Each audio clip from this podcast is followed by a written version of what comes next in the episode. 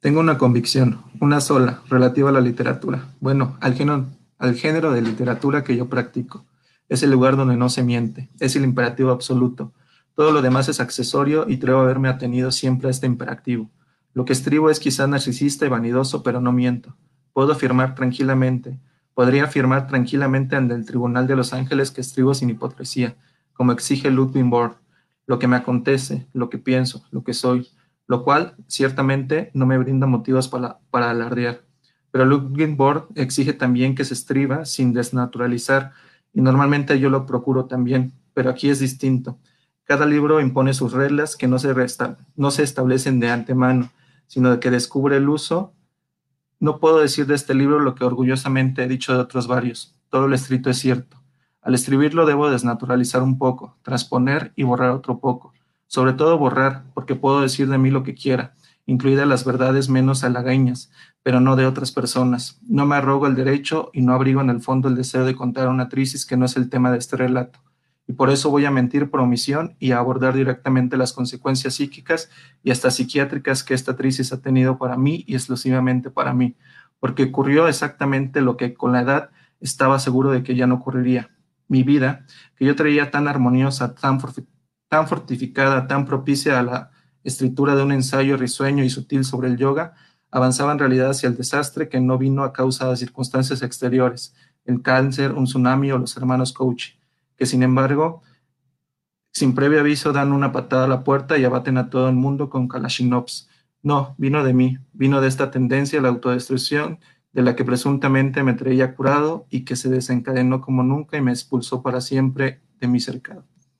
Este es un fragmento de la novela de yoga de Manuel Carrer y creo que eh, es, muy bueno para hacer este, el, apertura ¿no? de, de, este tema, que son los chismes literarios y la vida, y lo que, lo que Sofi en, la primera parte, eh, que es lo que quería también traer, la primera parte de, esta, de esta lectura, es hasta qué punto la vida del autor está metida en la literatura, ¿no? en su literatura. Y, y Manuel Carrer lo que hace es precisamente hablar de sí mismo, ¿no? Y, y esta es una de las cosas que, que creo que, que traen muy a colación al tema. Ay, yo estoy muy emocionada. bienvenido, bienvenido Ricardo, muchas, muchas gracias por estar. Y gracias por la invitación. Pues sí, este, vamos con otro tema a variar, que es el, el medio truculento para mí. Ya, ya me lo dijeron allá afuera del micrófono. Pero bueno, es también otro de los puntos y que creo que también fue con lo que terminamos e-, el primer capítulo de, con Sofi, de no hacerlo totalmente biográfico, o en este caso probablemente sí, pero es de lo que estaremos hablando en el programa del día de hoy. Bienvenidos, este es el conversatorio literario y aquí estamos, pues sus, como diría la Mare, sus conversadores de confianza o de desconfianza, ya a estas alturas ya no sé. Pues a mí me da mucho gusto que el día de hoy nos acompañe Ricardo, que haya aceptado nuestra invitación y además con, con este extensión a programas pasados y a eh, cuestiones que compartimos, que sin saber compartíamos, yo no sabía que compartíamos ese gusto, pero está, está interesante este, desde muchos puntos de vista eh, cuestionarnos el asunto de la literatura en relación con, con los autores, ¿no?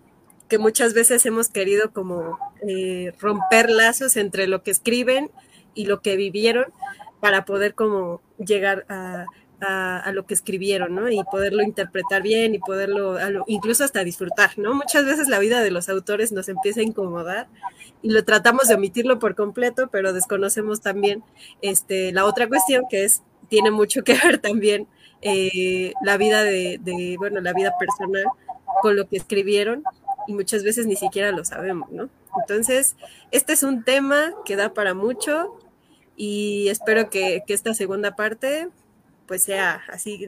creo que no vamos a dar grandes certezas, porque nunca se pueden dar grandes certezas en torno a la literatura, pero bueno, a ver qué sale. Pues eh, yo creo que es importante, ¿no? Pensar que el, el, autor no es, no es un bueno, en, literatura generalmente se trata de ver al autor como un bulto gris, ¿no? Así como si todos fueran bultos grises, así como cuando en los padrinos mágicos salieron estos bultos grises que todos eran iguales y nadie se diferenciaba. Así, eh, a veces en la literatura se trata de ver al, autor como uno de, estas, de estos bultos, ¿no? Sin, sin, una identidad, sin un tiempo, sin un espacio, a, pesar de que pues, es importantísimo, ¿no? El contexto. Pero, eh, pues habría, habría que ver. También por ahí, eh, cuando estudiaba psicología, en algún, en algún lugar leí que el eh, escuchar, escuchar historias te, te genera producir hormonas del bienestar. Entonces, pues obviamente la literatura en sí misma, pues en la mayoría son historias, ¿no? Entonces te provoca sensación de bienestar. Ahora imagínate, si además de eso le agregas los chismes de el, del autor, pues claro que te va a hacer, eh, te va a acercar mucho más a la literatura, ¿no? Bueno, incluso por ahí si hay maestros de, de, literatura, pues podría ser una forma, ¿no? El chisme, el chisme siempre es bueno y atractivo, porque nos causa bienestar. Entonces, bienvenido, Ricardo, me da muchísimo gusto volver a verte después de tantos años. No, muchas gracias y de verdad también a mí me da un gusto verlos. Yo sé que he estado más conectado, de hecho tiene como un año que vi a Sofi, más, más, a Sofi, ¿no? Este, que a la fe y a Julio, pero, pero me da mucho gusto verlos, me da mucho gusto la labor que están haciendo en conversatorio. Bueno, pues a darle, a darle al chismecito. Oye, Ricardo, cuéntanos. Ajá, ajá, sí, sí, sí, sí. Cuéntanos, Ricardo, ¿por qué, ¿por qué elegiste este fragmento? Mira, yo creo que eh, para mí, por ejemplo, este autor en especial, eh, de repente me atormenta, de repente me gusta. he leído la mayoría de los, sus libros eh, confesionales, así, así lo, los, dice el novela confesional, ¿no? Porque es una, un tipo de novela en donde eh, él habla de sí mismo, ¿no? Habla de su vida, habla de, de, las cosas que le está pasando y es muy crudo también a veces, ¿no? Con, consigo mismo, e, esta parte también de la, de la novela es como un parteaguas porque lo que él decía precisamente eh, dentro de las otras cuatro novelas es yo hablo de todo eh, como viene, ¿no? Como va. Es, es, lo que yo siento, como lo estoy pensando y como sucedió, ¿no? Pero en esta novela le pasa una cosa que es una separación y, la verdad es que el autor se separó, ¿no? Pero por problemas legales está prohibido hablar de, de su separación, ¿no? Entonces, eh, es lo que él dice, ¿no? Yo por omisión tengo que decir en este momento, no voy a decir todo y esta novela no lo dice todo, ¿no? No, no es como las demás. Y esa es una de las cosas que, que creo que, que vienen eh, muy a colación con el tema, ¿no? Porque escuchaba la primera parte de la vida privada de los autores y ustedes eh, cuestionaban todo este tipo de cosas, ¿no? De, de cómo, por ejemplo, el autor eh, hace una literatura a veces separada de su obra, ¿no? Y, creo que, por ejemplo, Manuel Carrer, eh, yo, yo, también me cuestiono, ¿no? Hasta qué punto eh, dice todo, ¿no? Porque la literatura, lo hablábamos alguna vez en, alguna charla, hasta qué punto es mentira, ¿no? Hay, novelas que, por ejemplo, eh, están hablando precisamente de la vida, hay, ustedes hablaban de Pizarnik y, de la correspondencia y de, los diarios, de todas estas cosas que son extraliterarias, ¿no? Que podrían parecer extraliterarias. Pero hasta qué punto, por ejemplo, un autor eh, te miente o miente o, o al menos eh, imagina otras cosas dentro de su literatura, ¿no? Y, y, por, eso, por eso creo que lo elegí, ¿no? Porque me, me pareció exacto como para, para abrir eh, esta charla de, de dejándola, el, el, como respondiendo un poco a la interrogante de Sofía, ¿no? Sí, sí, sí, eso es, eso es bueno. Me siento correspondida, 100%. no, y aparte, esto, esto que, que mencionabas, creo que en, en, en, el fragmento que nos leíste, yo no conocía al autor, conocía el libro, o sea, sé que lo escribió, pero digamos que el título es un poco este, engañoso también porque pareciera ser... Eh, eh, nada más un escrito sobre el yoga, que era en principio el propósito según lo que lees, pero terminó siendo a lo mejor otra cosa. Eh, pero digamos que no, no, no me he detenido a leerlo y creo que es una, una, magnífica invitación. Y me llama la atención de este fragmento el asunto de la mentira, ¿no? Porque eh, de alguna manera, mm, no sé si en el siglo XX empezamos a desconfiar de los autores, en el sentido de que si nos decían o no la verdad, pero creo yo que sí se genera nosotros como lectores en principio, leer ciertas obras y empezar a dudar si realmente esto que leemos eh, lo dice el autor con franqueza. A lo mejor todo esto, como, como decía antes este, este, Ricardo, antes de entrar a al aire, ¿no? Nos decía, a lo mejor porque estamos muy metidos en el formalismo ruso, ¿no? Somos como de una tradición estructuralista, ¿no? Al menos en la UAM creo que salimos un poco con esa tradición y desconfiamos mucho de, del texto como, como si fuera sustentado por algo exterior a él, ¿no? Y entonces creemos en el texto, mas no creemos en la fuente o no creemos en el autor como alguien que nos presenta las cosas de manera este, fidedigna, ¿no? De, manera certera, de manera franca, ¿no? Y además, pues, este, uno empieza a, a elucubrar bastante sobre si realmente este, lo que está diciendo es, es cierto, lo vivió, o son puros inventos, o si dice que lo vivió, si realmente lo vivió, o si son puros, este, puros fingimientos, ¿no? Entonces, esto de la mentira creo yo que es un, un aspecto fundamental eh, en este tipo de, lecturas que hacemos sobre, sobre los autores, ¿no? Sí, sí, claro. O sea, yo, yo siento que es eso, ¿no? Yo escuchaba el primer eh, podcast que ustedes tenían de esta, esta charla y, sí, o sea, te das cuenta también la, formación que cada uno tiene, ¿no? Eh, yo creo que hay que poner como pinzas eh, mucho sobre lo que sí vale y no vale en la vida del autor, ¿no? A mí de qué me sirve, por ejemplo, tener como el chisme literario del momento del autor y luego, pues no sé, no, no va al lado de la obra, ¿no? A veces, muchas veces no, ¿no? Eh, ¿Quiénes son los autores, por ejemplo? A veces tenemos aversiones a, ciertos autores por, por, cómo comentan algunas cosas, ¿no? Yo, por ejemplo, eh, este, a Vargas Llosa, ¿no? Que, de repente con, estos temas que él, solito se mete en esto. Entonces, este, pues yo a lo mejor en nivel literario a Vargas Llosa sí hay algunas obras que he leído que me gustan, que me encantan, ¿no?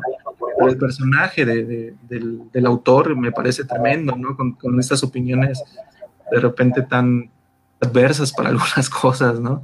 Entonces, eh, no me sirve para mí la vida, por ejemplo, en este, en este caso, ¿no? Pero, pero sé que, por ejemplo, eh, hay ciertas cosas que, que, deberían de respetarse de la vida de los autores, sobre todo eh, hay autores que sí escriben mucho sobre lo que están viviendo, ¿no?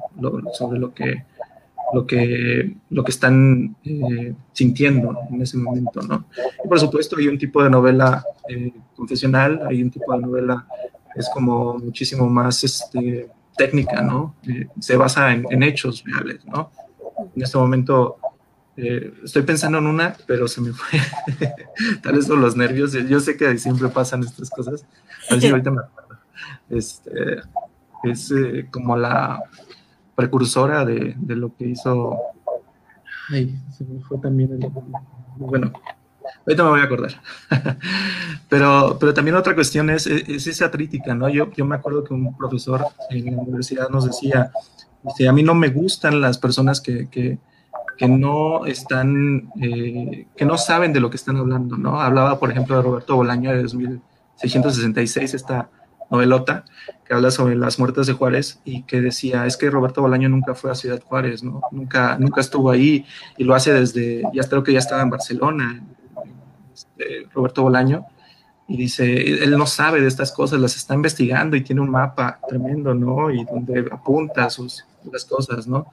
Y hablaba de Miguel de Cervantes, que decía, pues es que Miguel de Cervantes al escribir el Quijote conocía todas estas cosas que están en el Quijote, ¿no? Conocía cómo, cómo llega una, una por ejemplo, una persona a un hostal o cosas así, hablaba del campo, hablaba de estas cosas, y Cervantes lo vivió porque fue recaudador de impuestos y iba y y venía, Estas cosas que, de repente sí se meten dentro del... yo, sé que, por ejemplo, a lo mejor el texto es un ente vivo solo, ¿no? En sí, pero, pero siento que también se nutre de, estas cosas que son la vida del autor. Sí, yo creo que el pleito del AFA proviene más bien de querer fundamentar las lecturas desde la biografía, ¿no? O sea, que sea, por ejemplo, este libro este, se escribió porque tal autor estaba atravesando una crisis existencial muy cabrona y entonces este, este libro es producto de eso, ¿no? Y hay veces que sí, que sí está fundamentado. Y de acuerdo a lo que está diciendo eh, Ricardo, sí. Pero hay algunas personas que hacen un biografismo a producto de gallina y ese es cuando a mí me salta y es de, pues, ah, no lo sé, ahí es, puedo llegar a, comprender, como lo, mencionábamos en su momento, por, es, por ejemplo, esta relación de Pizarnik con este, ay, se me olvidó, ya, estamos Ricardo yo, de la Cortázar. con Cortázar, ¿no? Y que ahí se plasma eh, parte de, de, este sufrimiento y el, su yo lírico también está interactuando con este yo eh, real, quizá, o a lo mejor ya lo estamos sobreinterpretando por todo lo que ya conocemos de la biografía del autor. Pero no sé, híjole, iba a poner un mal, ejemplo, un muy mal ejemplo, que me iba a salir el tiro por la culata, te iba a decir, por ejemplo, se me ocurrió, ni que el Carlos Trejo hubiera vivido lo de Cañitas, ¿no? Pero dije, chale, creo que ahí sí ya valió madres, porque supuestamente sí es biográfico eso, así que la referencia no es en ese sentido. Pero a eso, a eso voy, es más bien de estoy escribiendo esto, eh, no sé, la, la muñeca, este, ah, muñeca reina, y significa que Carlos Fuentes tenía una amiguita y estaba enamorada de él, de ella, y cuando fue a verla ya quiere decir que todo, este, se, total, ¿no? Todo se derrumbó. Ya empezó a, ver en qué se había convertido y esta idea de la niña se rompió y le rompió el corazón y por eso escribió el siguiente texto y bla, bla, bla, bla. Esto sí es lo que me llega a mí a, a brincar y es lo que digo, no, o sea, no todo lo podemos ver desde un biografismo eh, y se me hacía, se me haría hasta cierto punto también demasiado arriesgado. Sí, yo creo que también, o sea, uno como lector muchas veces trata de, de, encontrar un punto donde apoyarse para poder hablar de una obra, ¿no? Para poder interpretarla. Y muchas veces ese punto de apoyatura pues empieza a convertirse en algo muy cierto o algo muy objetivo o en, algo que pueda ser interpretado de manera real, ¿no?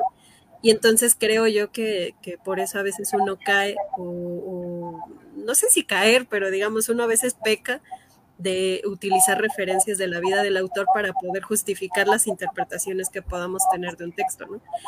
Lo cual no quiere decir que, esté completamente errado, pero digamos que ahí más bien la cuestión es el vicio, ¿no? Que se nos hace de a veces querer fundamentarlo siempre en la vida de los autores, ¿no?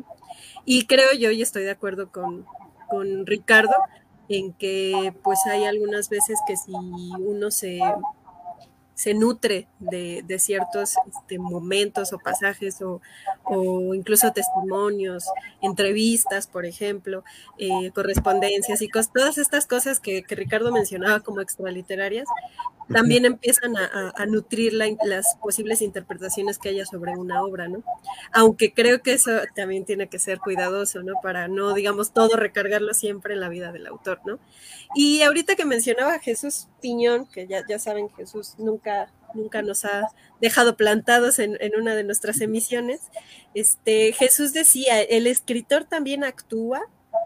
Que es una pregunta que, que nos, nos hace a todos, ¿no? ¿Ustedes qué piensan sobre esto? A ver, Ricardo, cuéntanos tú. invitado, tienes la voz. Ricardo, ¿qué es el invitado? Yo no sé si actúa, lo, que, lo que sí es, es que la labor del de, escritor es, como cualquier trabajo, ¿no? Y, siento que, por ejemplo, eh, pues tiene como, como que tener ciertas notas, seguir cierta estructura, ¿no? A mí me, sorprende mucho a veces, por ejemplo, la novela no confesional, la, perdón, la novela de no ficción, este, que ya me acordé de los autores, ya les dije que me voy a acordar. es Operación Walsh, de Operación Masacre de Rodolfo, de, mira, ya me estoy trabando. Este, Operación Masacre de Rodolfo Walsh, y a Sandra Feria de Truman Capote, ¿no? Que, es, que son como la, los cimientos de la novela de no ficción, ¿no? Y para hacer este trabajo, por ejemplo, de, tan enorme de hacer una, esta, estas dos novelas, pues por supuesto que hay como, como eh, el, el, escritor lo que hace es, es, un trabajo documental, ¿no?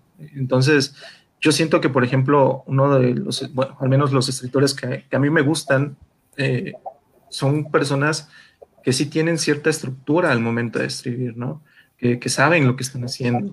Eh, porque pues muchas veces, por ejemplo, eh, no sé, yo siento que todos hemos tenido como estas, este tipo de personajes que, escriben y que escriben y que escriben, pero que no tienen como ninguna noción de, de estructura ni nada de esto, ¿no? O sea, siento que para mí, el, trabajo del escritor es, es, mucho documental, ¿no? Y por supuesto que, que, trabaja con, con estas emociones eh, humanas. Yo, tú decías, Lafa, ¿no? De, de, de, ejemplos de, a veces por qué nos parecen tan idénticas, aunque sabemos que es una, que es una mentira, ¿no? O sea, de, repente, pues por, por, yo, así como contestando mi pregunta, a lo mejor ahorita en este momento tontamente, sin pensarlo mucho, es porque trabajan con estas emociones eh, que son eh, generales, ¿no? Al menos que seas un psicópata, pues no las entiendes, ¿no? Pero no todos hemos sentido el miedo y estas, estas este, cuentos de Poe, de Lovecraft y de cosas así. Y pues es porque sentimos ese miedo, ¿no? Sabemos con lo que se siente sentir miedo, lo que se siente también amar, lo que se siente odiar, lo que se siente entonces eh, los autores trabajan con estas emociones y creo que, no sé si actúa, pero, pero al menos sé que si trabaja y, y, y si es un buen narrador o, si, o, si es un buen escritor, pues trabaja de una manera eh, conforme a lo que él siente, ¿no? Con esta, podría decirlo, ¿no?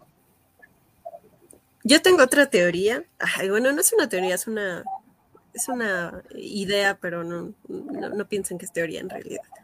Este, yo, yo, estaba pensando en esto de que se actúa y yo creo que mm, en algunas ocasiones sí y en algunas ocasiones no.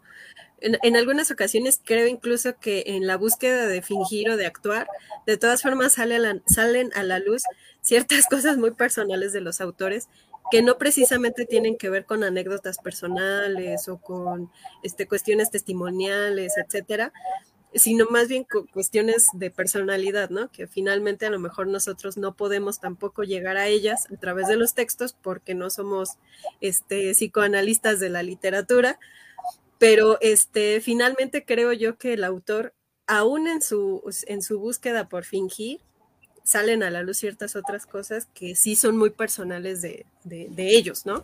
Y, pero creo yo, y también tengo la, la idea de que sí hay muchos autores que buscan eh, a lo mejor no actuar en el sentido, este, como lo pensaríamos en una, en una obra de, de teatro, sino más bien este, fingir, ¿no?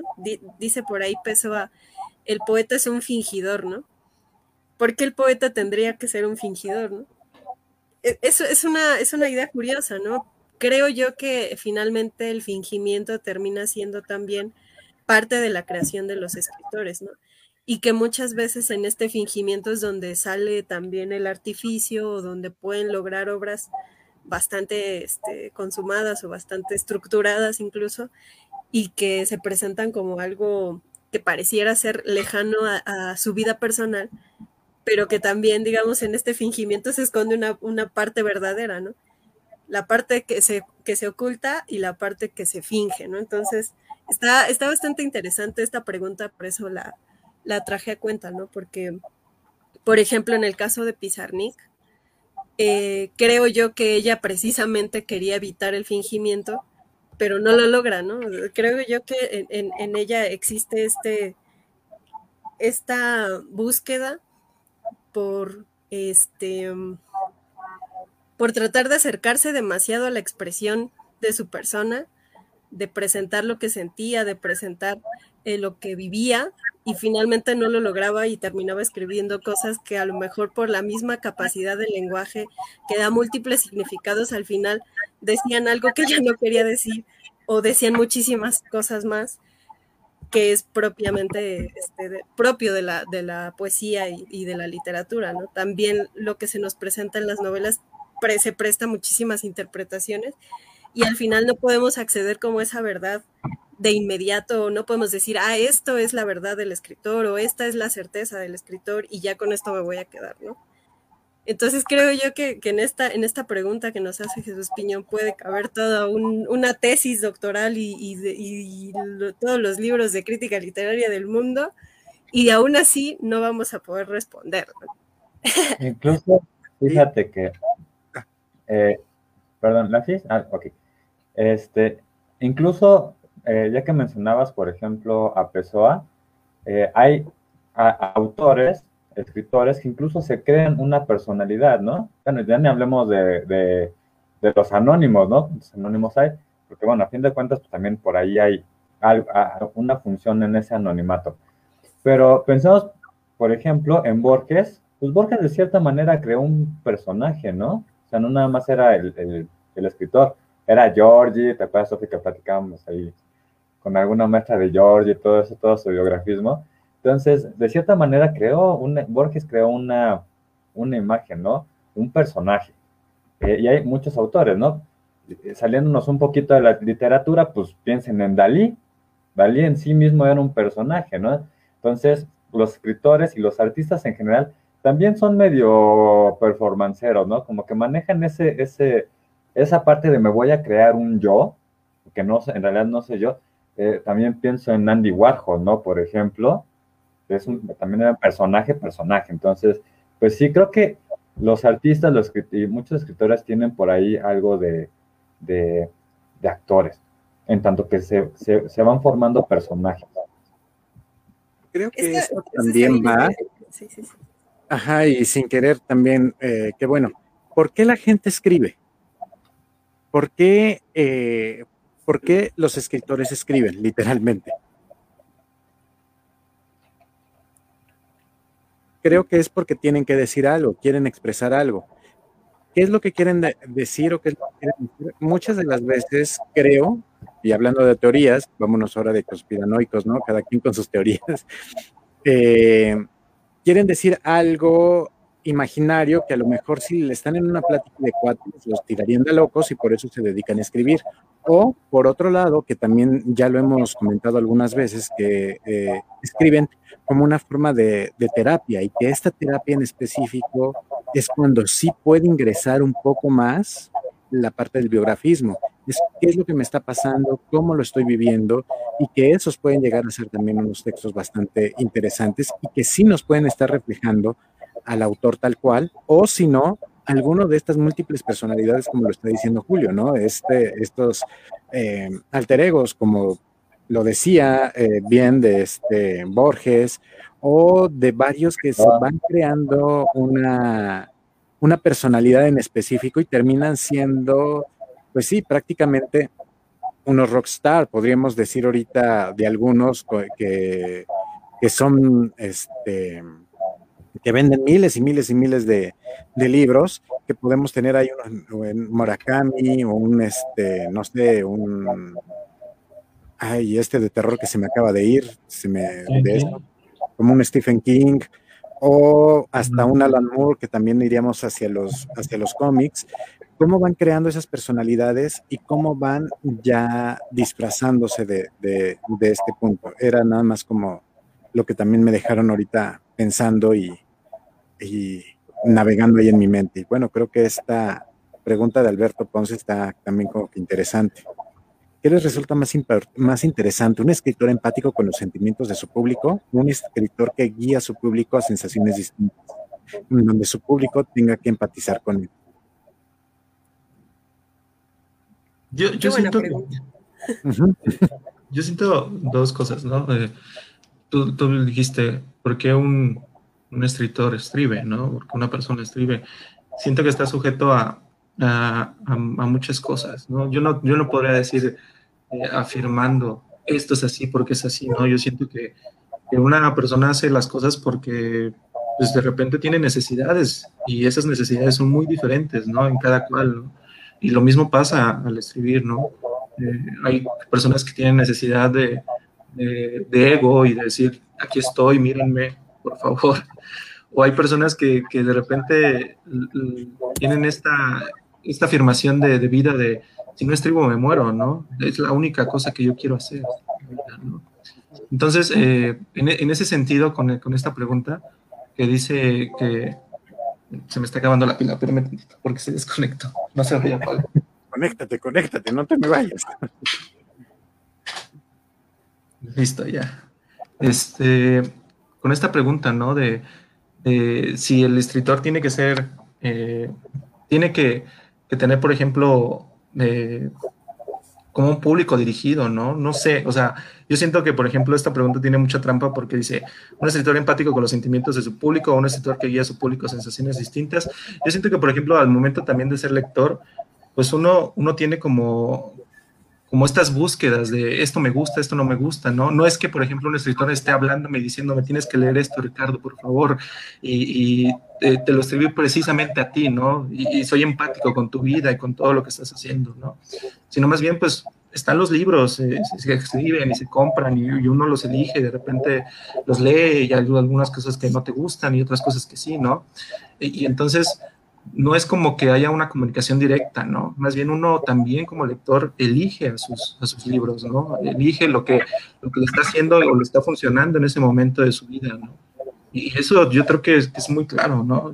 En el sentido de, de, los gustos, ¿no? A mí me puede gustar y fascinar a un autor o cierto autor, pero me puede hacer una aberración con otro, ¿no? Porque no, no es lo que me... Siento que no es lo que me está dando a mí, vaya, ¿no? Eh, no me está aportando nada. Yo no sé si, si los escritores realmente, eh, mm, antes de escribir o de concebir una obra, piensen inmediatamente en el público que, al que se van a dirigir, ¿no?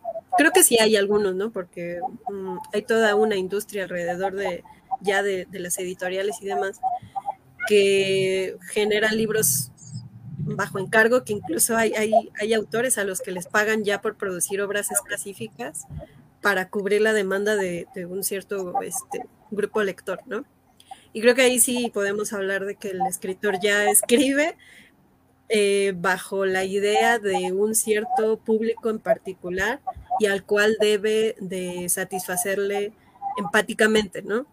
Eh, por ejemplo, pienso en, en autores bestseller como Stephen King, ¿no? Al que ya le pagan básicamente por adelantado y no hay problema en lo que escriba porque saben a qué eh, grupo lector se dirige, ¿no? Pero creo yo que aún así, o sea, uno también sería falso creer que los escritores escriben sin tomar en cuenta que también van a ser leídos por un cierto lector ideal, ¿no? Eh, no sé si esto modifique en sí misma la obra que escriben o no, pero creo yo que más bien como dice Ricardo, ¿no? O sea, yo, yo estoy más como del lado de, que uno eh, encuentra libros eh, bajo su mismo gusto, bajo las mismas búsquedas que uno está haciendo. Si a lo mejor ahorita estás este, pasando por una crisis existencial, y yo, yo siempre salgo con mis crisis existenciales. Si uno está en, en, un momento de una crisis existencial, uno se dirige hacia ciertos textos que le llaman bastante la atención y que parecen haber sido escritos para, para leerse en ese momento, ¿no? Y uno se sorprende y a veces te identificas tanto con el, con el personaje o con el narrador o con el protagonista que uno se sorprende, ¿no? Y hay también, no sé, si estás enamorado, si estás atravesando una ruptura amorosa, que me, gusta más ese tema que el enamoramiento, si estás atravesando una ruptura amorosa, también, ¿no? O sea, de repente llegas, eh, llegan a ti libros que o llegas a los libros indirectamente y, tú crees que, está empatizando el autor contigo cuando en realidad a lo mejor él no estaba pensando en específico en dirigir esa obra para ciertos este, eh, lectores en particular, ¿no? Aunque la elección del tema en sí misma ya conlleva que haya lectores que lo elijan, ¿no? Entonces está, está curiosa esta, esta pregunta, ¿no? No sé si, si sea más interesante alguna de las dos, pero está interesante proponer ambas en, en, diálogo, ¿no? Muchas gracias Alberto Ponce por, por realizar esta pregunta que nos ha dejado también pensando en ciertas cosas. Yo aquí me arriesgaría a decir es más bien el estilo de literatura que estás buscando. Retomando esto de, las crisis de Sofía, no, es cierto, de las crisis. No, no, no, no, aquí no estamos ah, hablando de eso. No, hablando, hablando en ese, en ese sentido, es más bien apoyando o apuntalando lo que estaba mencionando. Si yo estoy mal, pues a lo mejor termino leyendo a Jorge Bucay o a Walter Rizzo o algunos de estos textos donde me pueden dar una guía para tratar de estabilizarme, pero si quiero espantarme o me gusta el terror, pues me voy con algunas cosas que, sé hacia dónde van, eh, es lo que me van a estar generando, o si quiero una lectura relajada, pues a lo mejor empiezo a leer una, una lectura juvenil, porque sé que va a haber o balazos o flechas o este, transformaciones o, algo de este tipo, o una novela policíaca. Es más bien creo que sí va un poquito, y como decía este Ricardo, ¿no? Como que ahí trae la, la jiribilla, la, la, la pregunta de qué es más importante. Más bien es, ¿qué es lo más importante para ti como lector en ese momento? ¿Hacia qué estás buscando? ¿Qué quieres ver? ¿Quieres ver cómo estuvo sufriendo también un autor por estos desamores que tiene? Pues entonces me voy directamente a este tipo de, lecturas y a lo mejor no me caso con un actor, digo, con un este, autor voy buscando de la misma, de la misma forma. Yo, yo estoy de acuerdo con todos ustedes. Definitivamente, eh, el autor que es empático con los sentimientos del público, híjole, pues está difícil, ¿no? Porque quién es el autor y quién es el público. Sí, sin embargo, a mí sí me parecería mucho más interesante, particularmente, claro, eh, un, un, escritor que, que, que, que genera, que genera nuevas sensaciones o que genera sensaciones en mí, yo creo que eso es más interesante, ¿no? Porque como decían este, eh, mis compañeros, pues sí, ¿no? Si yo quiero leer algo pues tranquilo, relajado y hasta romántico, hasta para dedicarlo, pues igual me busco una novelita o algo de corintellado, pues se puede, ¿no? Pero si yo de pronto abro un libro y digo, ah, carambas, aguanta, ¿no? Eh, a lo mejor no, no van a ser nuevos sentimientos, porque pues, los sentimientos ya están como muy focalizados, pero pues sí me va a crear emociones y yo creo que ese, eh, un autor que puede conectar emocionalmente con, con una persona, con un lector nuevo, con alguien que se está acercando, yo creo que ese es muy interesante, particularmente. Sí, sí, sí, totalmente. Sí, sí, pero yo creo que lo que dijo Lafa, ¿no? De, eh, de las necesidades, bueno, lo que dijo Lafa y Sofi, ¿no? Las necesidades del, lector, ¿no?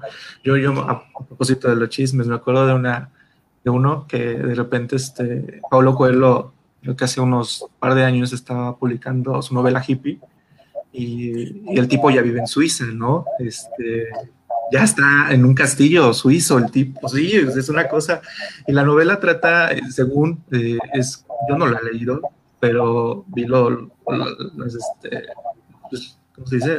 Señas, ¿no? Sí, sí, sí, y de repente decía que es sobre la vida de Coelho en Brasil cuando él era hippie, creo que hizo un viaje por Latinoamérica y vivió de esa manera, ¿no? pero en ese momento la, la, entrevistadora eh, se sorprende, de, pues, ve una mansión y dice, pero ¿hasta qué punto, por ejemplo, es creíble que usted, Pablo Coelho, eh, sí es un, hippie cuando estamos, porque él decía, afirmaba que todavía sigue así, seguía siendo hippie, ¿no? Ajá, eh, ese, ese, era el punto muy bueno, porque no, y es que yo sigo siendo un hippie. Sí, sí, sí. Y, decía así como, o sea, pero con tanto privilegio, ¿de dónde, no? Y, estas cosas que, que, son chistosas en la literatura, porque al final del día, yo no puedo decir, por ejemplo, yo no tengo la necesidad de leer a Pablo Coelho, no, no, no me parece una, una cosa que, que, quiera leer, vaya, no. Eh, pero el tipo, como, como lo decía Sofi, está muy programado para hacer este tipo de novelas porque se venden muy bien y hay, y hay un público precisamente emocionado con este tipo de aventuras. Sean verdad, sean mentira, no lo sé, ni, ni, lo quiero tampoco saber. ¿no? Porque si no nos... Luego hay una, la decepción, hermano. pero, pero, la realidad es que tiene un público muy extenso este tipo, ¿no? Y, las personas que están leyéndolo constantemente y que están comprando sus novelas porque parece eh, como serie de televisión de sale uno y me compro uno, ¿no? Veo todo lo que tengo que ver. pues, se, se traen el, chiste, ¿no? Se traen que, que este tipo es, es, esto, ¿no? Y por supuesto, yo también hasta podría como, como eh, cuestionar si de verdad él está escribiendo eso, ya tiene un cúmulo de personajes ahí eh, escribiendo lo que va a hacer y bueno, estos escritores fantasmas, ¿no? Que, que ya son muy famosos ya en este medio eh, editorial, pero, pero que, vamos a, lo mismo, ¿no? En ese sentido, de, él sí tiene un público ya, ¿no? De bien, muy bien definido y, es, y, al menos el proyecto editorial que él representa está destinado a ciertas personas, ¿no? Y que parece, eh, tiene mucho que ver precisamente con, los, con lo que nos preguntaba Jesús, ¿no? Eh, pues Pablo Coelho en ese sentido que nos acabas de contar, pues es un actor. Por supuesto. Ya se, creó el personaje. Y uno de los buenos, según parece, ¿no? se lo sigue comprando mucha gente. Ajá. Por aquí Jesús Piñón nos dice, siento que el propósito del escritor es crear una ficción y una verosimilitud que lo trascienda y de la cual el lector pueda completar un sentido y una interpretación. De alguna forma, el escritor invita al juego del pacto literario y de allí se, se construirá nuevamente el significado de su tarea y su obra. Uy, muy bien, Jesús Piñón, tienes que venir al programa un día de estos, ¿eh? Estaría bien chido platicar contigo en persona. Nada más que se decide y que nos diga que sí la fecha. Sí, ya nada más que, acepte. oigan, Sofi y, Ricardo, yo tengo una pregunta, porque me quedé con una duda hace rato. Eh, ¿Hay alguna diferencia, y si la hay, cuál es, entre una biografía, eh, bueno, digamos una novela biográfica y una novela, este, eh, ay, ¿cómo decían hace rato? Eh, vivencial, confesional. Este, confesional, sí. ¿Entre una novela autobiográfica o biográfica? Pues autobiográfica. Pues yo no he leído mucho de, de novelas confesionales, te he de ser sincera. No sé incluso si ya sea como tal una así de, que si vayas a buscar específicamente novelas confesionales, pero yo me imagino que, van por el mismo asunto de las novelas autobiográficas, ¿no? Aunque las novelas autobiográficas en realidad sí parten como de la idea de, de la formación del autor, o sea, como que tienen más una estructura de presentar la vida del autor desde sí mismo, ¿no? Aunque también hay novelas autoficcionales, ¿no? Que en este caso serían novelas que ocupan un poco aspectos de la realidad del autor, pero que se trastocan en ficción a partir de un personaje, etcétera, etcétera, ¿no? Pero en esto de las, de las novelas confesionales, no sé si Ricardo nos pudiera este, dar algunos datos al respecto, o si, por ejemplo, compartir con, lo, con, lo, autobiográfico, etcétera. A lo mejor planteé mal la pregunta y no, no necesariamente novela, ¿no? Sino más bien literatura. Ajá, la literatura confesional. Sí, no, no lo sé, mira, eh, yo, te, yo te podría decir, eh, yo no podría afirmar, por ejemplo, que, que, haya una diferencia o que no la haya, ¿no? Yo lo que sí creo es como demasiado, eh, ¿cómo decirlo? Demasiado en este sentido de, de académico, ¿no? Poner como títulos a, a, a, lo que es y lo que no es, ¿no? Yo, yo, siento, o sea, estas cosas, por ejemplo, de novela de ficción, novela de ficción. Etiquetas. Sí, exactamente. Yo, yo siento que, por ejemplo, que yo ya estoy un poquito alejado de, del medio académico. Eh, eh, pues a veces como que este tipo de, de, panorama, ¿no? Ustedes lo hablaban ya en unas charlas previas, ¿no? en podcast. Eh, pues de repente darles, se configura un sentido propio la academia, ¿no? O sea, yo, por ejemplo, tiene rato que no ninguna, casi casi nada de, académico, más que en mi medio, que es medio editorial, eh, pero podría decir una cosa, ¿no? Y a lo mejor se va a escuchar con una barbaridad, y, perdóneme si se escucha así, pero por ejemplo, yo siento que, por ejemplo, los escritos de académicos de, la edición eh, vienen no a buscar el hilo negro de, las cosas, sino a, más bien a exhibir qué está pasando con la edición. Lo que no pasa, por ejemplo, con, con, con estos este, eh, estritos de academia, ¿no? A mí, por ejemplo, recuerdo una vez haber leído la versificación de Don Gil de las Calzas Verdes y yo es así como de, ah, bueno, está bien, ¿no? Eh, pero no me dan como ahorita sentido, ¿no? En ese momento de mi vida sí, porque estaba estudiando eso, ¿no? pero ya alejado un poco de todo esto, pues no me da. Eh, entonces, eh, contestando, Julio, no sé si lo hago de la mejor manera, pero, pero creo que son más bien como estas cuestiones académicas de etiqueta, ¿no? Yo lo que te podría decir es, eh, probablemente, por ejemplo, la literatura de, de, este, autobiográfica, pues también tiene que ver como con estos sentidos. Yo no sé, a lo mejor estoy pensando en los diarios de Pizarnik, ¿no? En este momento. Yo no sé si, en algún momento también el, autor lo quiso eh, ver publicado, ¿no? Eh, eso nos va a contar Sofía ahorita. pero, pero yo no sé si, si, había una intención de ser publicado, ¿no? O desde, por ejemplo, de los diarios o de las cartas, las correspondencias, que también de repente son muy interesantes para entender como, como al, tanto al autor como al, medio, ¿no? En el que se movía. Eh, con este tipo de literatura que es confesional, eh, que es, por ejemplo, de Manuel Carrer, que es de la que hablaba. Eh, yo no sé eh, hasta qué punto, por ejemplo, son distantes, ¿no? Estas cosas, pero lo que sí es, por ejemplo, que, al menos lo de yoga de Manuel Carrer y las cuatro novelas previas, pues sí, había un sentido de publicación, ¿no? no sé si, en otro lado, por ejemplo, vuelvo a repetir los diarios, también había ese sentido. Bueno, pues en el caso de, de Pizarnik, en, el caso de ella sí, porque incluso ella en vida publicó algunos fragmentos de su diario.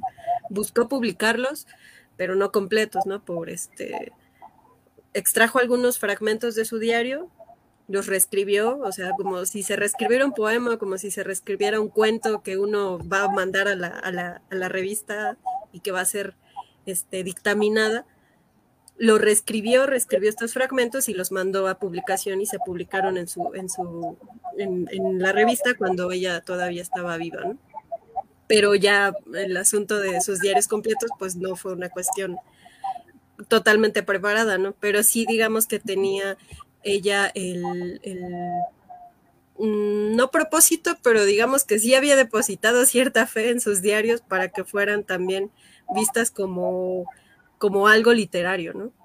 Que creo que es un propósito que también algunos autores siguen, ¿no? Y que siguieron así a, rajatabla, ¿no?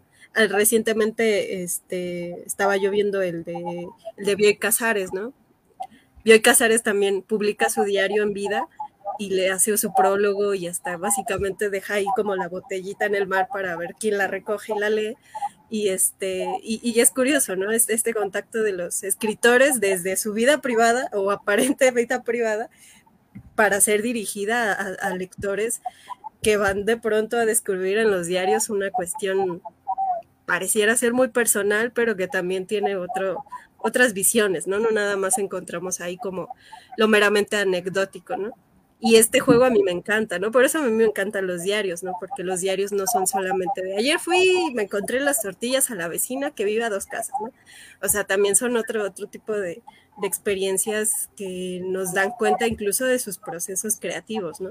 Y esta es la parte que a mí me encanta, ¿no? Porque también forma parte de la vida privada de los autores, aunque creamos que la vida de los autores solamente es, es puro chisme, ¿no? O puro amorío, o puros este, problemas familiares, o o depresiones de, de los este, escritores, etcétera, también en la vida privada de los autores está eh, contenida la parte de producción escritural, ¿no? Todo lo que ellos atravesaban, los rituales que ellos hacían para escribir, este, no sé, incluso momentos en el día en, que escribían, ¿no? Por ejemplo, recientemente platicaba yo con, con Víctor y me decía que este Balzac mm, escribía en un cuarto a oscuras, ¿no? O sea, no tenía eh, ventanas, este, le gustaba escribir de noche y no le gustaba que tuviera ventanas en su cuarto, ¿no? Entonces escribía bajo ese ritual en la noche, ¿no? A cambio de a lo mejor otros escritores que necesitan de una ventana para poder salir y reflexionar o mirar a la calle, etcétera. Entonces a lo mejor este tipo de detalles a nosotros nos parecen curiosos, pero finalmente también forman parte de la vida privada de los autores, de acuerdo a lo que estás diciendo, ahorita tal cual se me vino a la mente el libro vacío de Josefina Vicens. Por ejemplo, hablando de, esta parte de vida privada o, confesionarios, donde vas escribiendo cosas que parecen tal cual, y me vino la referencia tal cual cuando dijiste esto de, ir por, por, lo de las tortillas, pero como el propio escritor va creando todavía una historia para hacerla más interesante, porque sí, ah, sí, es que hoy fui al mercado y me encontré tres pesos el, el kilo de tortilla, o el kilo de jitomate, ah, y luego, pues no, pues nada más eso, güey, ya me regresé. pues, no, no, ah, el Nobel para este cabrón, ¿no? O esta cabrona. Obviamente no, ¿cómo lo van ficcionando, que era parte de lo que estaban eh, mencionando, creo que era Jesús, o cómo lo van transformando para, eh, a partir de ese soliloquio o de ese acto de, conciencia que tiene el escritor, o en este caso del personaje escritor en el libro vacío, cómo va creando toda una red eh, intelectual o psicológica de es que si hubiera hecho esto, si hubiera hecho aquello, bla, bla, bla. Lo que muchas de las veces a nosotros nos pasa y es cuando empatizamos con el escritor, es que dije esto o hice esto. ¿Qué hubiera pasado si en lugar de hacer eso, hubiera hecho esto, hubiera dicho esto? Y ahí es donde empezamos a tener este, este enganche con el escritor que no nos está hablando de que pues a mi hijo le va a salir una una cola de cochino porque me metí con la prima, ¿no? O que va a salir volando o, algo o, otros tipos.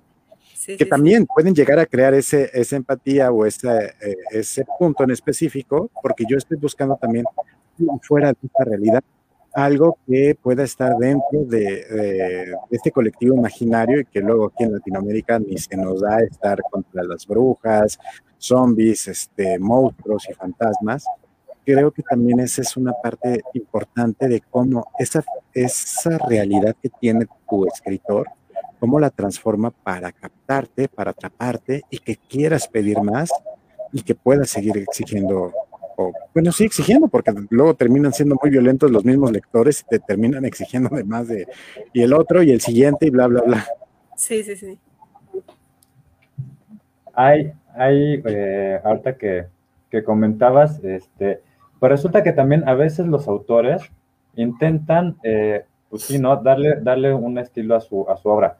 Tenemos, por ejemplo, algunas novelas que, eh, sobre todo, no sé si son testimoniales, confesionales, pero que sí narran ciertos hechos, sobre todo, por ejemplo, los exilios, eh, pero no te los narran tal cual con las emociones, ¿no? Con los puntos y comas como lo sintieron, porque pues creo que el, el, se, se, gastaría en algún momento pues la confesión. Y lo que hacían entonces era darle un, un, plus, ¿no? Una forma distinta de, ser contados. Y me viene a la mente una novela que leí muy buena de Carmen Martín Gaite, que se llama El cuarto de atrás, en donde a través ¿no? de ciertos recuerdos, de ciertos, eh, eh, en realidad ella no hace nada, no está escribiendo, incluso parece que es un sueño lo que se está pasando, y está contando cómo vivió el franquismo cuando era niña. ¿No? Pero hace ahí unos paralelismos un, tanto interesantes y a partir de ahí, eh, pues nos cuenta una, una, parte de su vida, pero, eh, pero no desde el, ay, pues yo me sentía así, yo me sentía así, no, no como una biografía tal cual, sino que le da un, un sentido diferente, pues a partir de ahí empieza la parte interesante literaria. También está, eh, no sé si, si leyeron La Casa de los Conejos. No, yo no. Mm, ah, bueno, igual es, eh, es, es, un tanto biográfica. Esta es argentina, vivió una, una, dictadura argentina y también lo cuenta desde, pues, desde la niñez, ¿no? Entonces, pues son estas cosas que, se que, van contando los autores desde su perspectiva, pero que no son como tan, así, ¿no? Tan, tan rígidas, tan, te voy a contar lo que me pasó. Pues, puede ser, no sé si sea un poquito aburrido y chocoso, ¿no? Sí, pues tiene que ver con esto, ¿no? del, trabajo, ¿no? Y el trabajo del escritor, ¿no? Yo, yo sigo afirmando eso de que escribir es un trabajo. O sea, no, nada más es una cosa que, que uno nos sale y que de repente por las musas, ¿no? Y estamos embelesados de ellas, ¿no? Sino más bien es, como esta cuestión de, del trabajo constante y depende mucho de, del estilo de cada, autor. Yo, pensando un poquito con lo que dijiste, Julio, eh, se me venía a la mente, por ejemplo, Padura, sus libros de Mario Conde, ¿no? Que al final del día, pues es una invención, ¿no? Pero cómo pone también en, cierto sentido, eh, lo que se está viviendo en Cuba desde hace 30, 40 años, ¿no? Y la nostalgia y todas las cosas de, de, cómo, cómo, de repente eh, está transformando este tipo también de, ciudad, ¿no? Porque pues, no, es el, no es la misma ciudad desde el primer libro hasta el último, ¿no? Entonces, cómo también él lo va viviendo y cómo, cómo el, escritor, eh, a través de sus vivencias, le pone voz a, este, a todos estos paisajes y a todas estas expresiones y cosas así. es un, yo creo que es parte del trabajo del verdadero escritor. Sí, porque también si, si los escritores se ponen muy estructuralistas, pues como que ya, ya también se pierde un poco la comunicación con el, con el lector, ¿no?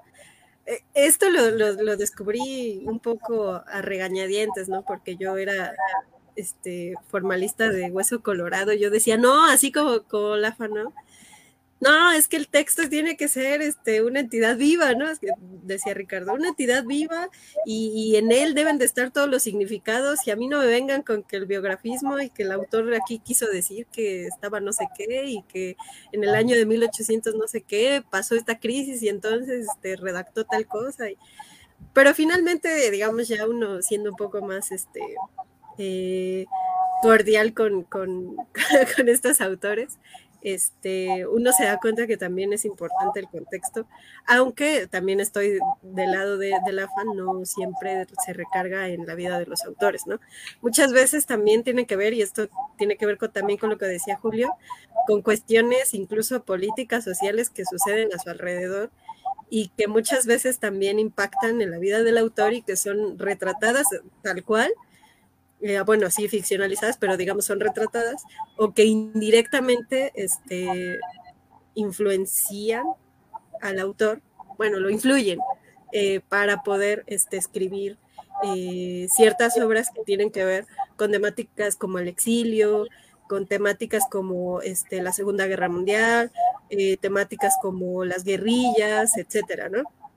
Que también son muy interesantes también como nos lo presentan, aunque e incluso ellos no hayan estado este, ahí presencialmente, ¿no? Viviendo, lo que decía Ricardo al inicio, ¿no?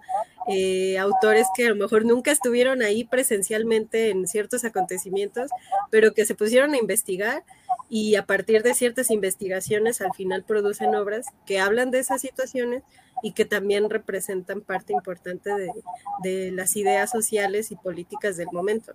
Entonces creo que de eso sí no, no nos vamos a poder deshacer nunca, aunque queramos, porque finalmente pues uno está escribiendo en su contexto y uno está escribiendo este, en, el momento que le tocó vivir y hay muchas cosas que están retratadas ahí, aunque no queramos, ¿no? Entonces, este, igual los autores, ¿no? Hay autores en donde se ve más este, esta, esta relación con su contexto, de tal modo que lo toman como un tema principal o se vuelven incluso escritores de la dictadura, por ejemplo, pero que no, este, no necesariamente tienen que estar tan cercanos a, su contexto o tan lejanos, ¿no? Finalmente hay algo del contexto o de su vida personal que se refleja en las obras, ¿no? Yo digo que quieran o no, o sea, finalmente incluso este, los escritores así que este, del arte por el arte, ahora los ubicamos gracias a que también estaban ubicados en un contexto y que en su temporada o en su época se escribía el arte por el arte, ¿no? Y uno empieza a decir, ah, bueno, e, este fenómeno se dio en tal época por tales y tales razones. Tampoco es así como que uno diga, de la nada surgió esta tendencia a escribir del arte por el arte y no hay aquí retratado nada, no hay aquí la presencia de la voz del autor, ni, su subjetividad, ni nada por el estilo. Pero también uno empieza a decir, ah, pero ¿por qué sucedió específicamente en esta época? Algo debió haber ocurrido para que estos autores trataron de, trataron de omitir completamente la situación del sujeto, la situación del yo, etcétera, ¿no? Las vivencias, etcétera. Creo que de eso no nos vamos a poder deshacer muy fácil. No, no, perdón. aquí, aquí tú eres el rey. Gracias. Yo tengo que confesar algo. O sea, a mí, por ejemplo, Mare me invitó a esta charla porque yo soy un chismoso literario. Yo, yo de verdad, eh, yo no puedo, o sea, entender como los textos que yo estoy leyendo sin tener ah, como algo de, del personaje, ¿no? De, de, la persona que, que estoy leyendo, ¿no? Yo sí soy de las personas que a veces, cuando está más engatusado, se pone a leer entrevistas y se pone a ver videos, sí, sí, sí, claro. y, no, un montón de cosas, ¿no? Y, y, siento que, por ejemplo, ahorita es mucho más sencillo por la época en que estamos, ¿no? Yo no, no, yo no puedo saber, por ejemplo, qué hizo Cervantes hace 500 años o cómo lo hace. Es un muro a ver si hay algo ahí, ¿no? no, no hay entrevistas en YouTube. Pero, pero, sí, en este momento, ¿no? Yo creo que es como muchísimo más sencillo eh, entender quién, a quién estoy leyendo, ¿no? Y, y, de repente, pues eso es lo que a mí me, me, me agrada, ¿no? Y yo, yo, a lo mejor, porque vuelvo a decir una cosa, mejor una aberración para ustedes, pero yo ya no lo leo de forma académica, ¿no? O sea, ya, ya mis los textos son como, son mera literatura, ¿no? Antes, por ejemplo, era muy abusado para veces porque estábamos en el medio, ¿no? De, de, esto tiene que ser así, así, asado, ¿no? Y éramos muy castillosos en señalar esos errores, ¿no? Sí, sí, y sí, dejamos de disfrutar la literatura, que supuestamente por eso a lo mejor algunos nos fuimos hacia allá. Perdón, te interrumpí. No, no, está, bien. Y, y, de hecho, o sea, vuelvo, ahorita pienso, por ejemplo, en Anas de la Cebolla de Miguel Hernández. Yo a lo mejor no hubiera podido entender eh, el, o sea, el, el, texto por sí mismo es una entidad viva, yo lo entiendo, ¿no? Y, sé que, por ejemplo, el texto en sí solo, si yo lo leyera sin el contexto, eh, sería lo mismo, ¿no? El mismo poema, ¿no? Pero digo, al final cuando uno lee Nanas de la Cebolla y piensa en Miguel Hernández y piensa que se estaba muriendo de hambre, y que él estaba en la cárcel y todas estas cosas y, y de repente la cebolla se escarcha porque era lo único que estaban comiendo, ¿no? Y cosas así, de repente me hace más sentido, ¿no? Yo siento que complementa mucho lo que, lo que hace el autor. Y creo que por eso, o sea, por eso soy chismoso literario, porque me encantan mucho esas cosas.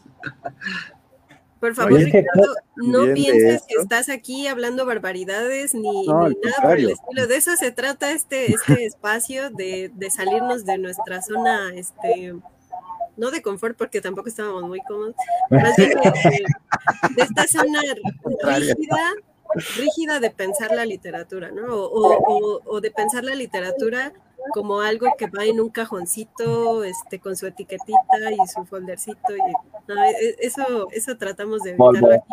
Aunque digo, o sea, de todas formas estamos formados por la literatura universitaria, pero bueno, de, se trata un poco de, de, de salirnos de esa zona. Así que tú libre aquí. Muchas gracias. Sí, al contrario, y apoyamos, y apoyamos mucho esa, ese punto que estás comentando. Es ya dejemos un poco esta parte, no sé, tan estructural de, de ver los textos y volvamos a disfrutarlos, porque también se trata de eso. También lo menciona, si no tengo un contexto completo, pues va a estar más complicado. Eh, recordé conforme estaban hablando también un poquito la, eh, la intervención de, de Lucita que mencionó el, el, libro del preciso de ahorita, pues, por ejemplo el conde de Montecristo o el príncipe de Maquiavelo, que también respondía a algunas situaciones eh, políticas y sociales y que muchas veces los libros salen a partir de, de querer eh, expresar estar a favor o en contra de cómo está la sociedad o gracias a cómo estaba la sociedad, tuvo que salir un texto en específico que creo que va muy relacionado con eso, pero si no sabemos qué es lo que hay alrededor, no, eh, no nos enteramos. Y esto sí le pega directa o indirectamente al autor, porque a fin de cuentas, él también es un ente vivo que estaba desarrollándose en ese momento y que era lo que veía en ese momento, en, en, en su tiempo y quería cambiarlo, quería plasmarlo, quería verlo. Bueno, ese es también otro, otro de los puntos que sí, eso sí siempre he defendido.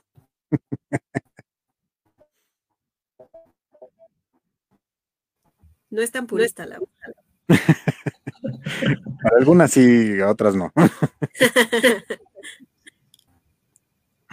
Pero bueno, pues creo que ya vamos llegando. La, la, última, el último aporte que nos está haciendo Jesús es eh, también importante, ¿no?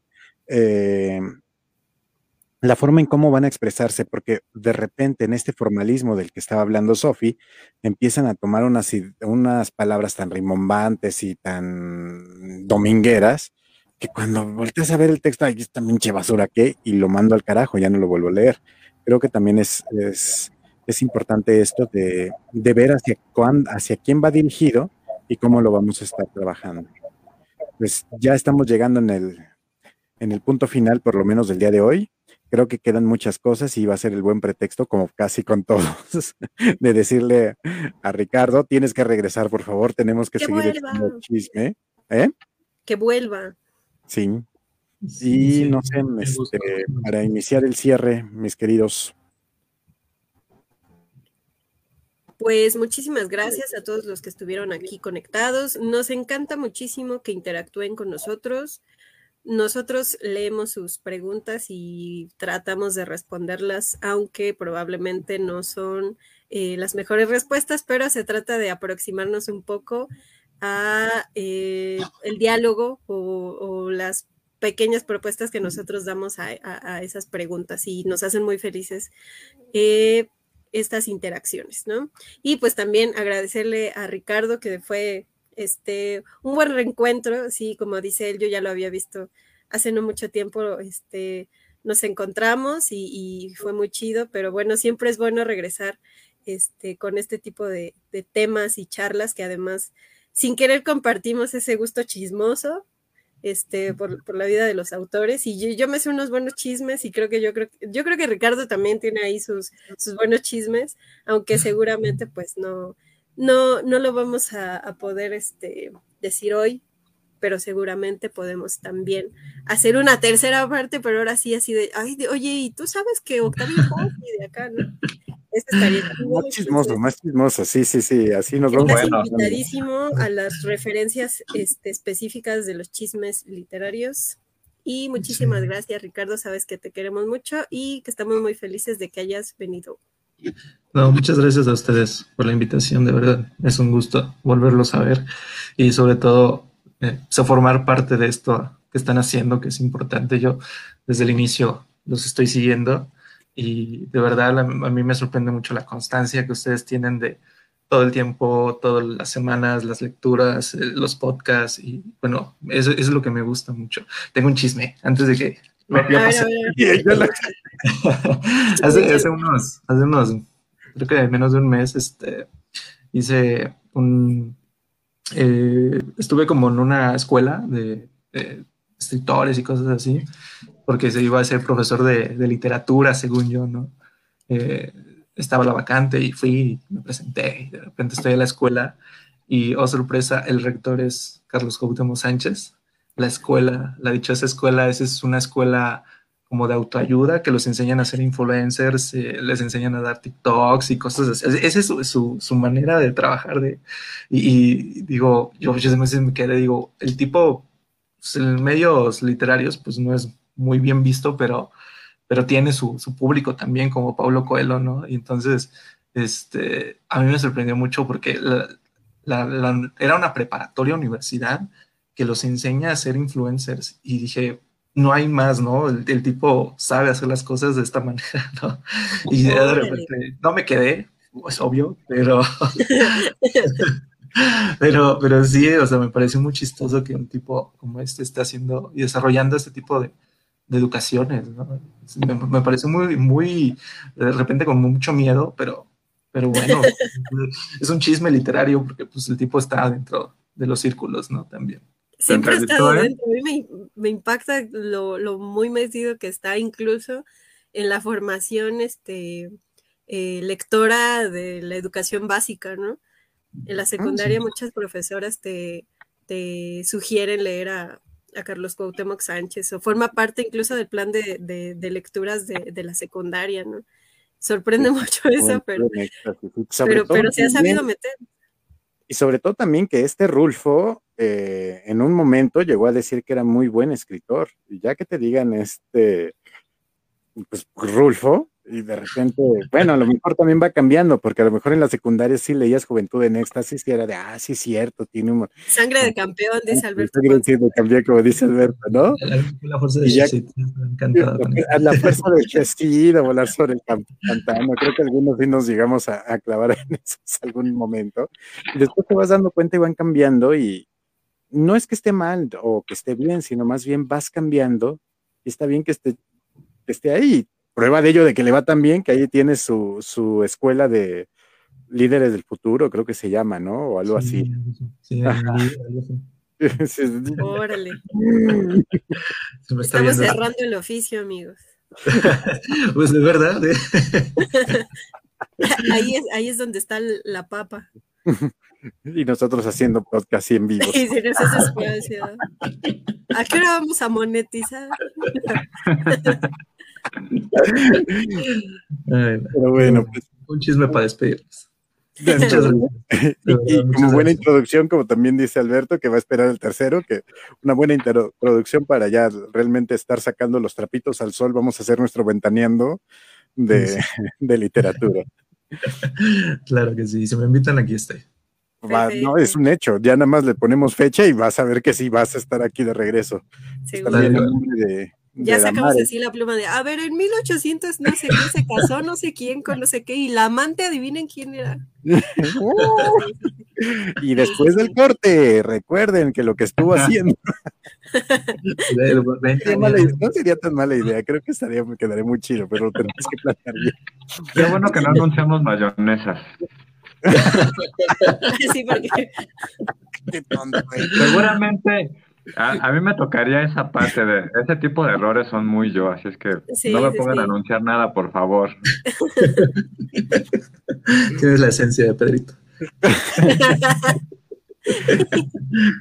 Pues bueno, pues muchas, muchas gracias también a nombre de Mitch, que de nuestra Mara que anda ahí en Acapulco, todavía con, con los estragos de, de lo que sucedió del sismo de esta semana. Y, Este, y- y que pues les mandamos un abrazo y les deseamos todo lo mejor a, a toda la gente que nos sigue y a los que no nos sigue también en, en Acapulco. Están pasando cosas ahorita pesadas una sobre otra, pero eh, pues están, como le decía a Mitch, están en nuestros pensamientos y en, y en nuestros buenos deseos. Eh, mucho más no podemos hacer, pero eh, creo que es importante que sepan que estamos con ustedes. Y bueno, pues esto fue el conversatorio, chismes literarios.